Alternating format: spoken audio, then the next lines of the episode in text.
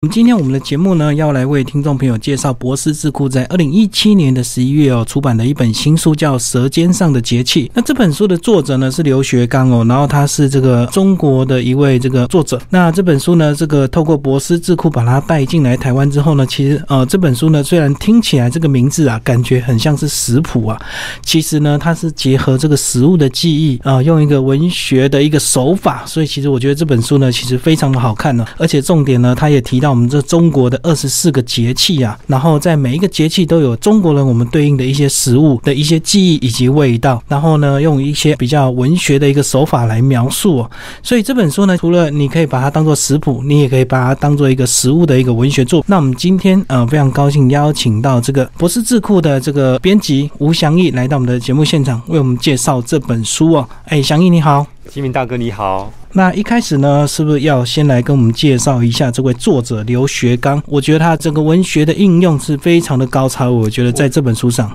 对我觉得他的文学底蕴很够。那他其实是中国一位非常呃，算是有长期在写作的文学家。那他的作品呢，已经在很多的一些文学杂志或刊物做过发表。他也出过好几本的呃散文集，包含《守望》《清澈》《路上的风景》《安静的勇气》等等。那现在呢是居住在呃鲁中的某个小城。那他这本书呢，当时我们在选书的时候就有读到这本书特有的优美的文字意境，就像是基明大哥刚刚讲的，它不单单只是一个食谱书，它是结合了二十四节气的一些呃生活风俗，还有风土的观察跟植物呃生长的一些脉络，把它。写成一个优美的散文，所以呢，当时候看到就觉得说，很像以前看过《舌尖上的中国》这部纪录片，仿佛看到他的文字就可以想到那些非常好看的画面。那也非常的有人文的情怀，所以就想说把它推荐给台湾的读者。那其实他在书中也有提到，他为了写这本书，其实他也做了大量的这个田野调查，没错，没错。因为不能够只凭印象，就是去写这个二十四节气对照的一些食物，毕竟还是要有一些这个研究跟一些调查来去做这样的一本书籍哦。那一开始这个呃，祥义是不是帮我们介绍一下这个节气对我们中国人的意义，好不好？因为其实我们都很多时候呢，我们都知道这个，比如说那个冬至我们要吃汤圆呢。对，其实我们中国对照的很多节气都有一些我们过去的一些习俗，对不对？但是可能现在大家久了都慢慢淡忘了。没错，其实因为现在呃时代进步快速，所以我们对于节气的一些传统或者是一些美好，有点慢慢慢慢在在在流失。但是其实我们仔细看我们的呃，不管是挂在墙壁上的日历，或者是年历。或者是放在我们的那个工作台上面，上面让我们去看一下，说今天几月几号的一些呃周历，其实都可以看到上面都会有标示小小的字，像是今天是惊蛰，今天是春分，今天是谷雨等等。那其实我们在看到这个字的时候呢，其实可以有一些美好的想象的，因为它这些二十四节气其实看起来、听起来、读起来就非常的有诗意。那我们进一步可以去了解一下，说这个节气背后到底要说什么样的故事在里面。其实我们有二十四个节气，那对应我们这个十二个月哦，所以其实就是每过十五天就是一节气，然后用春夏秋冬这样来区分哦，等于是比如说呃春天它就有六个节气，对，然后这样春夏秋冬总共二十四个节气，那其实这个也是印证我们中国这个几千年来的一个历史的悠久的文化所去累积的一个老祖宗的一个智慧，对，老祖宗的智慧，因为其实节气当时候会创立，都是因为为了我们的农务农事而产生的，那对于农民来说说的。话二十四节气呢，不仅仅只是一个时间的概念，它也是一个呃极具农业生产经验的、被农民高度认同的物质上的空间概念，是一个千年传阅的农事百科全书。对这个过去务农啊，因为可能这个文字没有这么像我们现在这么发达，所以呢，他们可能都是口耳相传他们的一些农业技术，然后呢，就是对照这个呃节气，让他们这个后面的小孩子知道说，到了这个节气，你应该在农务上，你应该。做什么事，你可能要播种啊，或或者是你可能要耕耘这样子。那其实对照节气也有一些该吃的东西哦，就是当季的东西，然后它对我们人体有什么样的好处？那但是呢，毕竟这个是大陆写的东西哦，那其实跟我们台湾还是会有一些在食物上有些差别，对不对？所以这个我相信你们出版社在当初的这个选到这本书，要把它这个编辑进来台湾的时候，还是要做一些修正，对不对？对，我们有做一点调整。那因为这本书呢，它本身是属于于呃饮食散文或者是一个文化散文，那它呢比较属于文学类。那当时我们在编这本书的时候，就希望它多一点点生活层面的意味在里面，所以呢，我们就规划了一个十世纪，就是食谱的文章的集结在后面。那这个是原本的书当中没有的，我们是针对每个节气。那他可能呃当下当令的食物有哪些，然后去衍生出他可以做的哪些哪几道食谱的菜色，提供给读者可以进一步做延伸的使用。哦，就是增加食谱的一个部分，就是说这个节气如果对应现在是，比如说樱桃是丰收季，对，那在后面就有这个樱桃饭啊，或者是樱桃料樱桃酒，对，你们特别再去找出相关的一个料理这样子，对，把它放在这个节气的后面，可以提供读者做进一步的参考，或者去哎自己也可以尝试看看在这个节气吃。当令的食物，那这个食物可以做什么样的变化？所以这个就是美食跟散文二合一的一个书籍啊。对，呃，又实用 又能够让你读起来赏心悦目。对，色香味俱全。二十四节气啊，这个，所以这个是不是就要稍微帮我们介绍一下比较特别，或者是我们比较有印象的这个？比如说我们这个一年第一个节气，那我们这个在书中呢就有提到说，他对这个节气的食物的一些记忆跟考究，来帮我们介绍一下。可以，我觉得在这本书的第一个。节气讲的就是立春，那立春其实离现在说起来不远，因为冬天到了，春天就不远了。对，那立春的话，它这边里面提到了一个名词叫“建春盘”，建是推荐的建，春春天的春，盘子的盘。建春盘的意思，其实在古代呢，他们会把一些当令的蔬菜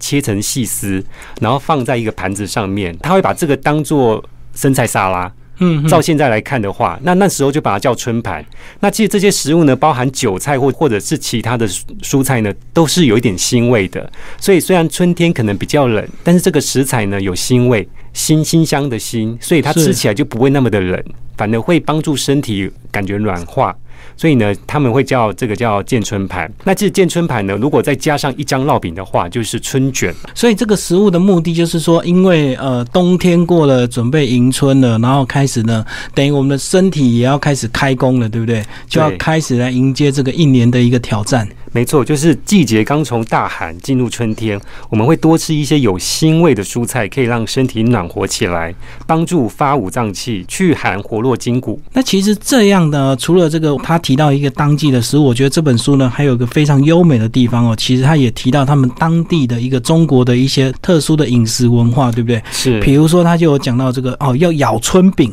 哎，咬春饼，它其实咬春饼就是我刚刚说的，把一张烙饼煎好之后，放上那个呃切成细细的那些当季蔬菜，嗯，然后卷起来，然后咬下去就代表说，哎，我咬了这个春天了。那如果再把这个烙饼呢，这个春饼呢放下去油炸，它就是油炸春饼。它前面部分有比较用一个美食散文的一个方式哦，在后面你们有对照，呃，提供一些，比如说有提供这个注解，因为有时候我们这个文字啊，我们并不太了解它的意思。对。那你们在这个呃注解上面也花了蛮多的一个心思来做考究，对不对？对，就希望说让大家知道说这个词在当时候它要表达的意思。然后呢，重点是每一个章节后面都有搭配一些这个美食的一个食谱。对，重点就是食谱，就大家在看完欣赏之后，自己也可以动手做做看，试试看当季的食物做出来的。美食料理是什么样子的？我觉得他这本书啊，是不是当初啊也是跟这个呃，可能是也被这个《舌尖的上的中国》去启发他的一些灵感，是不是？因为我觉得这个呃，用这种呃散文的方式来写食谱，其实这种手法还蛮特别的，是蛮特别的。那其实这本书呢，当时候也找到了《舌尖上中国》的美食顾问哇来做推荐。那我们在台湾呢，其实也找了呃大学的教授，或者是报刊的主编跟诗刊的主编来帮忙做推荐。那他们其实看到这本书的文字都非常的喜欢。刚刚我们二十四个节气啊，我们才介绍第一个节气叫立春，就这么精彩。对。那其实二十四篇呢，这个听众朋友当然我们没有办法全部介绍，所以呢，非常鼓励我们的听众朋友把这本书带回去，好好的享受。没错。然后呢，白天的时候当做散文阅读，晚上的时候当做食谱来料理。是啊，而且可以一篇一篇读给。的小朋友听，因为他的文字非常的优美。有时候呢，我们用讲的也许感受不到，但是你细细的去读它那个字，你会感受到当地的那个风土民情，还有节气带给我们的感动。而且我觉得，像我过去啊，在还没有接触这么多美食这个散文之前呢，我觉得我们吃东西有常常就稀里呼噜就吃下去了，对，就是吃饱就好。可是你真的很难去细细的去体味，比如说这个葱啊、这个蒜啊，跟一个这个酱油的一些差别。是啊，那其实后来有一阵子，我也是非常迷恋这个《舌尖上的中国》啊，所以看了那个之后，我才开始呢，现在饮食习惯呢就会稍微慢一点，然后用我们的舌尖的各个部位来分辨这个料理到底有什么样的一个差别。真的，因为其实像舌尖啊，它那个每每个角度都有不同的味蕾，没错，酸甜苦辣可以感受得到。嗯，所以我再看到这本书啊，我觉得特别的感动。我觉得真的非常讶异，因为一开始啊，我光看这个名字，我以为它就是一个食谱，是 就是春夏秋冬的食谱这样子而已。然后后来一翻之后，哇，散文的这个美食之旅的一个飨宴，而且透过文字你去对食物的一个想象，最后呢，再搭配你们这个编排非常的这个用心啊，再搭配当节当令的一个食谱来做。对，那我们刚刚介绍只有介绍第一个，那这个我们还是要多挑一些来为我们的听众朋友介绍。那刚刚介绍是春天的第一个，对不对？立春，对，立春。那接下来呢，这个呃有两个字呢，这个很特别哦，是第三个节气叫惊蛰。然后呢，这个好像就是大地春雷一响的那个季节，对不对？没错，其实惊蛰的话，就是呃一些虫啊冬眠的时候躲在那个。大地土地里面，那他现在听到春雷的时候，他就会惊醒过来，然后就爬出来了，开始要繁衍那样子，就代表说可以开始活动了。然后它精子呢，它里面提到这个是韭菜，是不是韭菜刚好就是在这个季节？没错，其实春韭正当时就是这一篇的篇名。那韭菜呢，它其实在春天就是盛产的食材，所以可以多吃韭菜。那韭菜其实我们台湾也蛮多的，哦，有些听众朋友可能因为也常吃啊，比如说这个韭菜盒子或者是水煎包，哎，也有这个韭菜。水煎包，那其实以前呢，我对韭菜还有点反感。那后来呢，才慢慢知道说，其实它对我们人体的呃这个养分啊，这个帮助非常的大。是是，其实像春酒啊，我们这样念念念的时候呢，其实有跟另外一个音很像，就是酒类的酒，就同音就同音。那以前古人一些文人雅士，他们可能希望说可以找朋友一起来小聚一番，小酌一番，他们可能会用这样的一个比较含蓄的说法，说剪春酒。这个剪呢，就是一剪梅的剪。是，然后春天的韭菜，然后来来借贷说，哎，我们也可以来小酌一杯，然后聊聊天啊，然后谈谈诗词啊，生活之类的。因为直接说我们来喝酒，就感觉这个有点 比较豪迈，所以就用韭菜这样的这个同音这样子来借这样子。对，简春酒，可能当天呢，他们就是喝点小酒，然后再配一点这个韭菜，然后来帮我们介绍一下你们搭配的这个应该有这个搭配韭菜的一个食谱，对不对？有这个食谱呢，我们是搭配韭菜鸡蛋卷。卷饼，它就是其实很非常的简单，它就是把韭菜切成细末状，然后呢，你可能打上两颗鸡蛋，稍微用盐来做调味，拌匀之后呢，呃，取一个锅，取热锅，热锅的时候呢，再把那个韭菜的那个糊呢，把它倒进去。然后煎好之后呢，其实就是一个韭菜的卷饼的一个呃模型，然后再把煎饼切半，然后铺上韭菜的内馅，然后卷起来就可以吃了。你刚刚这样讲，我突然就想到这个，你们在挑这个食谱还不能太难，对不对？因为毕竟这个不是真正的食谱，所以呢，它不需要去介绍太难度太高的一个菜色，所以一定是要这个一般人看了之后都能够这个按图按照这个文字来做的一个料理，就是简单就好了。因为其实每道食物，呃，每个读者。者他可能成长背景不一样，他可能看到这个节气，或者是看到一道美味，他自己有他自己的呃历史故事，是他就会慢慢有他的记忆出现。那这个记忆呢，其实就伴着食物就会延伸而来。所以我觉得买这本书这个好处是什么？这个以后啊，你的小朋友如果问你这个二十四节气的一个故事啊，你就不会只告诉他说这个立冬要吃汤圆，这个二十四个节气每一个东西要搭配什么样的食物，或者是能够做什么样的料理，你就有很多故事可以分享，而且。一年有二十四节气，而且每个节气当中呢，可以发生好多的故事，串起来的话，就是一年三百六十五天，就是一个人的一年，然后再一岁，然后一直延伸下去，有好多岁，好多的节气故事。对，一直这个做一个循环，这样子生生不息啊。好，那刚刚介绍是春天的两个节气，那到了这个节气，到了这个夏天呢，那刚有稍微介绍到樱桃，我到现在还真的不知道中国有出樱桃，我一直以为这个美国西北樱桃很有名啊。是。是。那其实中国在立夏的时候也是樱桃的一个盛产期哦。对，其实樱桃在中国，因为可能中国呢地大物博，所以它占的那个面积非常大，所以也有产樱桃这样的一个食材。那我们就来为我们的听众朋友稍微介绍一下立夏。可以，其实我觉得这一本书啊，文字真的很优美，有时候需要来念一下这里面的一些非常美好的文字，让大家来听听看，然后品读一下，然后就可以感受到说，哎，真的是非常的不错。我来念一下这一篇立夏樱桃的歌声其中的一段，那是一个让人陶醉的下午。大地像澄澈的天空那样变得辽阔无边、绿意无限。那万绿丛中的点点红，犹如醒目的标点，把天和地连缀成一部恢宏的长篇，又如一些响亮的音符，在枝柯的音阶上歌着夏天，唱着华年。他就把那个樱桃在树上飘摇啊，然后点点红那种非常美的意境，用文字简单的描述出来。对，然后当你欣赏完这个非常好的这个文字之后呢，其实里面。面呢，他也考究了很多这个中国的一个古谱对这个食物的一个描述，甚至他也提到哇，原来李时珍的一个《本草纲目》也有讲到这个，对，樱桃也可以入药，是。对，像他就讲到延长蜜煎皆可，或同蜜捣做糕食。唐人呢以落见食之，就是《本草纲目》就有提到说，其实樱桃也可以作为一个药的一个药引。哦，就是可以用盐来腌制，对，然后用蜜来煎都可以。对，所以吃起来就更甜，或者是有其他美味的风味出现。好，那我们来为大家看看你们搭配的一个食谱。哇，有这个樱桃酒，对，樱桃做酒最樱桃酒可以自己去酿啊，是可以啊。所以，但是要静置一段时间，就是你用干净的容器，就很像是你在酿那个美酒一样。嗯哼，对，只是那个现在的材料换成了樱桃，就是取一个干净的容器，最好是玻璃的，然后可能放入冰糖跟樱桃，就一层一层的堆叠上去，那最后倒入白酒，把它密封起来。那这边只是讲说，你可能放入冰箱稍微冷藏。一周，因为白酒可能本身就可以可以饮用了，那你可能冷藏一周，然后。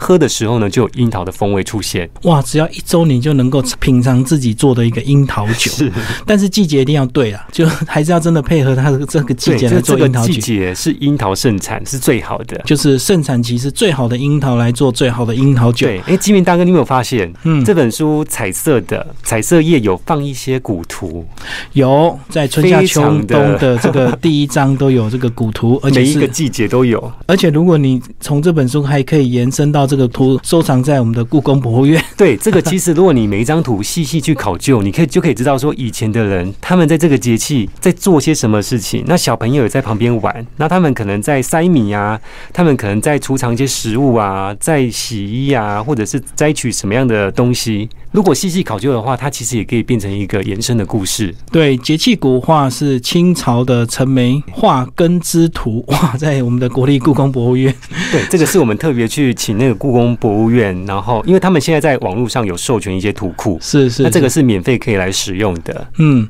那另外其实呢，除了搭配古图之外呢，在古图的下方也有一些呃对应的一个诗词，对不对？是是，所以其实就是读读诗，然后看看图，然后。感受一下节气的美好，然后也可以做做当令节气的美味。而且这本书排版呢，这个呃，其实非常的用心。它春夏秋冬四个节气就四个颜色，然后一个白色，一个颜色，一个白色，一个颜色互相彼此的一个对应啊。那我们刚刚聊了二十几分钟啊，才介绍其中的三个节气。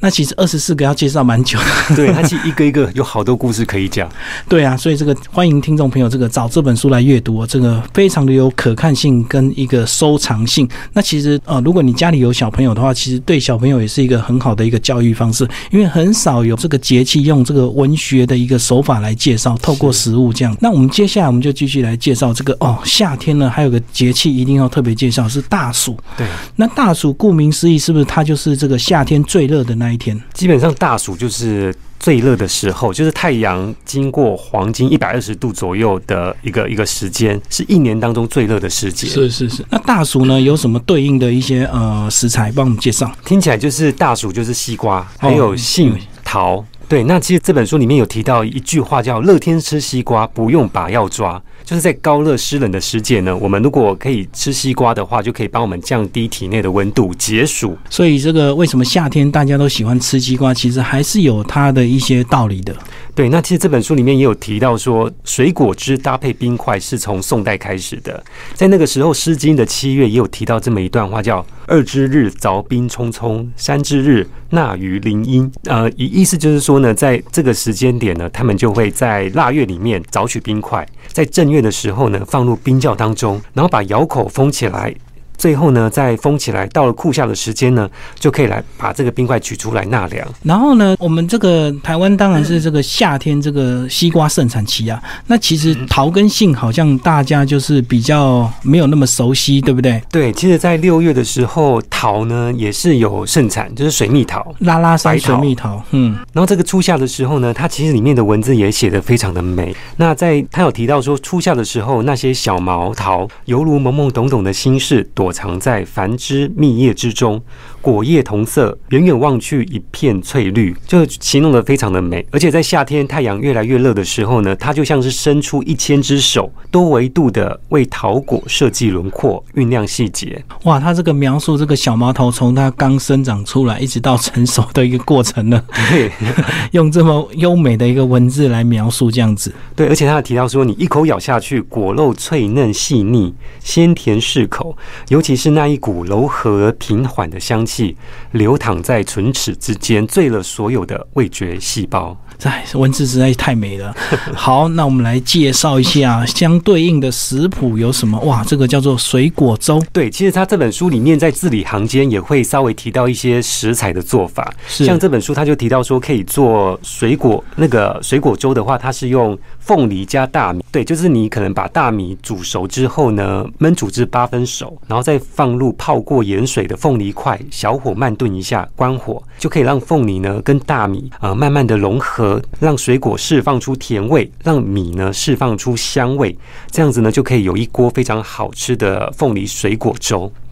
哇，这个我相信小朋友一定会非常的喜欢，因为我们的印象啊，这个粥一定是咸的，可能是海鲜粥啊，或者是广东粥、皮蛋粥这样子。那其实我还没有吃过这种水果粥，凤梨粥，特别是在夏天这种很热的时候，吃点酸酸甜甜的食物很开胃。而且这个对应这个食物，你可以加自己喜欢的水蜜桃啊、杏桃啊，哦，或者是这个西瓜都可以加进去啊。是，或者是夏天盛产的奇异果也都可以。好，这个是刚刚介绍是大暑这个季节哦，那这个时节我们来到秋天。我们来介绍一下秋天呢，有一个非常美的名字叫做白露。然后这个白露，它其实里面还讲到一些故事哦。这个过去这个汉武大帝刘彻修建皇宫，然后呃立了一个二十七丈的铜柱仙人托盘，然后以前的这个贵妃啊，他们就会去呃饮用这个铜炉上集结的一个露水，对不对？对，它其实这个故事就是他会把一些历史典故也会放在这个书中，所以其实在读这本书的时候，连同一些荆棘的一些典故都可以被读到。这个故事还蛮特别的。这个因为以前这个贵妃啊或皇后啊，他们这个每个人都会很想这个皇帝想要长生不老，那女生呢可能就想要驻颜有术，永远青春美丽，所以他们就有这样的一个传说，去引用这个秋天的这个露水这样子。对，然后听说那时候秋天的露水收集之后呢，你可能去喝它的话，除了可以帮你解渴，还可以帮你养颜美容，甚至呢还有就是长生不老的功效。所以这个白露的季节呢，我我们来帮我们介绍一下它有什么特别哦，白露茶。对，白露茶，其实白露这个。这个这个名称的由来就是夜晚水汽凝结，在清晨的时分呢，因为地面跟叶子呢就会有露珠。那这个季节呢，代表颜色又是白色，所以才会有白露这样的一个说法。那进入白露之后呢，夜晚就会比较凉，所以呢，这个时候呢，如果可以喝点热茶的话，当然也会很好。好，那时候呢，因为是这个秋天季节啊，所以这个呃，它有对应的一些食谱啊，那来帮我们介绍一下。好，其实，在秋天呢是比较燥的，呃，燥呢就容易伤我们的肺部，所以。其实在这本书的描写当中呢，就可以喝一些银耳茶，因为银耳呢可以滋阴润肺、养胃生津，所以呢，在秋天的时候喝一点银耳茶，然后喝一点白露酒，都可以有助于身体解除燥气。那在这本书中，我们有特别提到了两道的食谱，一一道是罗勒椰汁椰鸡炖饭，另外一道是鳗鱼鲜粥。那在秋天的时候喝一点热热的粥，也蛮可以帮助身体的暖化。而且我觉得好像到了秋天这个季节，就是特别需要这个食补，对不对？对，因为秋天就是慢慢要进入冬天，冬天要储备能量。对，所以它其实有一个说法，它在这里面有贴一个说法叫贴秋膘。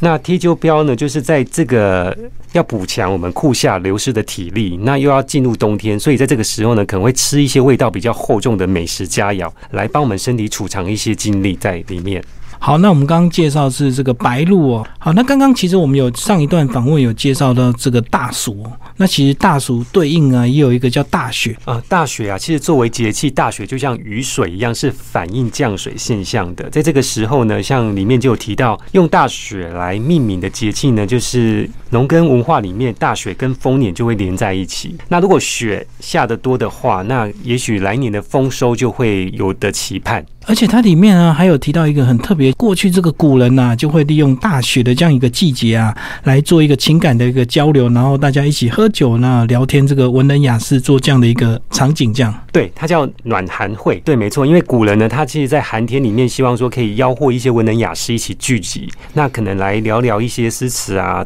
那或者是有一些其他的呃，谈谈天、赋诗作文。那在那个场景里面，就会觉得说热气腾腾，那大家情意浓浓。有情调，有关怀，就是一个人间的美事。而且这个透过户外窗景，可能大雪纷飞啊，所以这个可能这个诗性或灵感就会更加的真的丰盈这样子。而且在那个凉亭里面，如果呢这时候外面下着雪，那我们在这边呢烹着茶，煮着茶，哇，那这样就是烹雪煮茶，就是非常的雅致之极啊。那里面有介绍到冬笋啊，那这个笋子呢，我印象好像都是夏天，对不对？那想不到冬天也有笋子啊，冬天有笋子，那冬笋呢，它是由毛主的地下金侧芽发育而来的笋芽，它的两头比较小，中间比较大，看起来就像。枣核一样，那因为它藏在土中，所以它的肉质呢会相对来讲比较细嫩，也会鲜脆爽口。所以在冬天的时候呢，在大雪这个季节来去挖它的话是最好的。那在这个时节吃冬笋也是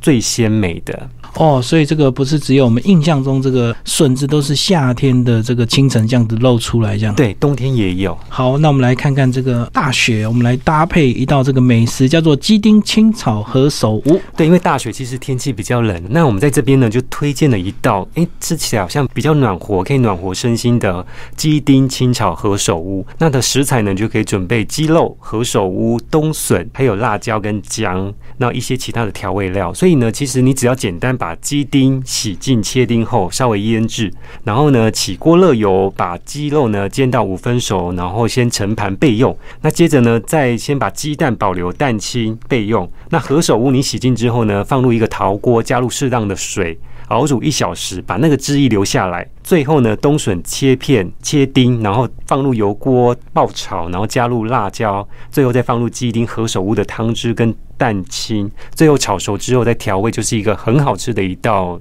菜肴哇，刚刚听起来这个步骤好像很复杂。其实如果你只是单纯看文字，还蛮简单，很简单，对不对？就是先把这个鸡丁炒半熟这样子啊，对对。然后何首乌呢，这个变成汁，对最？最重要就是那个汤汁比较重要。然后这个当然就是要透过一些哦中药炖煮的这样的一个方式，把这个汁把它这个炖煮出来就对。是是。然后再一起这样炒一炒就可以吃了。对啊，其实它。大雪里面，他描述的文字也非常美。我给稍微念一段，他这边写：下雪了，千门万户雪花浮，点点无声落瓦沟。雪花照耀的是温厚淳朴的民间，雪花点点落在锅碗瓢盆里，叮叮当；落在喜悦幸福里，满当当。煮成冬笋豆腐汤。熬成雪梨银耳粥，炒成爽脆嫩藕片，好大一场雪啊！好大一场雪，好美的一场天。哇，这个叮叮当对应这个满当当，所以这个实在是不简单啊！这位呃，能够用这个现代的一个手法来描述过去这个呃诗词的一个意境，对，真的非常的美好。好，那最后呢，当然我们还要介绍一个节气啊，这个这个大家都知道，这个冬天到了要吃汤圆，对不对？就是冬至。冬至。那其实真的冬至只有汤圆的故事吗？来帮我们介绍一下。其实冬至的话，其实还有一道食物叫馄饨。对，因为冬天来的话，乳白色的炊烟就是会让我们想到说，哎，其实就是呃家家户户在厨房煮着热汤。那这个热汤当中呢，也许呢，除了汤圆之外，就是馄饨。那馄饨呢？它主要就是皮薄嫩馅，皮尖而滑。那煮起来呢，就呈现的半透明状，呃洁白的面皮透着内馅的鲜艳，然后我们再用一个小小的瓢羹呢咬一个入口吞下去，就觉得说哇，这个冬天呢确实是暖和的，身心是暖的，外面虽然是冷的，那我们在这个家里面就营造出一个温暖的气氛。好，那我们刚刚介绍呢是冬至啊，这个呃除了是吃汤圆之外呢，吃馄饨也是一个习俗啊。那我们来介绍最后一个节气叫大寒。然后大寒这个日子，它是不是就是接近过年的那个时候了？对，其实大寒在这个在台湾的这个节气上面，就是在过年的前后。那大寒的关键字其实就是岁末辞旧过大年，就准备要过年了。然后它里面特别介绍的这个大寒的这个呃当令时节的东西是豆腐。对，因为其实这个作者他觉得比较不会去介绍大鱼大肉，他觉得说其实他心中有属于他那种团聚的食物，就是像豆腐或者是鸡渣。的白菜跟猪肉冻，这个都是他们家乡年夜饭的四大件，就是蒸鸡白菜、猪肉冻、炸肉丸、炸五香肉。他们春节的宴客也是这样子，所以大大家吃起来呢就很有分量，而且也能够压场子。那跟一般我们想到的要一些呃什么鲜鱼啊、那鲍鱼啊那些截然不同。我觉得也是这个作者，因为他就是住在鲁中的一个农村啊，所以他们这个他推荐的料理或者是他记忆中的美食，其实。实都是一些家乡菜色，这样对，而且其实相对于那些大鱼大肉，这些家乡菜菜色呢，反而更有特色，而且更更有一种过年的年味。好，那我这边呢，来特别讲一下他大韩美食节，他这里面的文字，他也写得非常的好，而且他把过年期间该做的事也都点出来了。我稍微念一下，他说：与忙碌焦虑的城市不同，农历深处的作息时间表是这样的。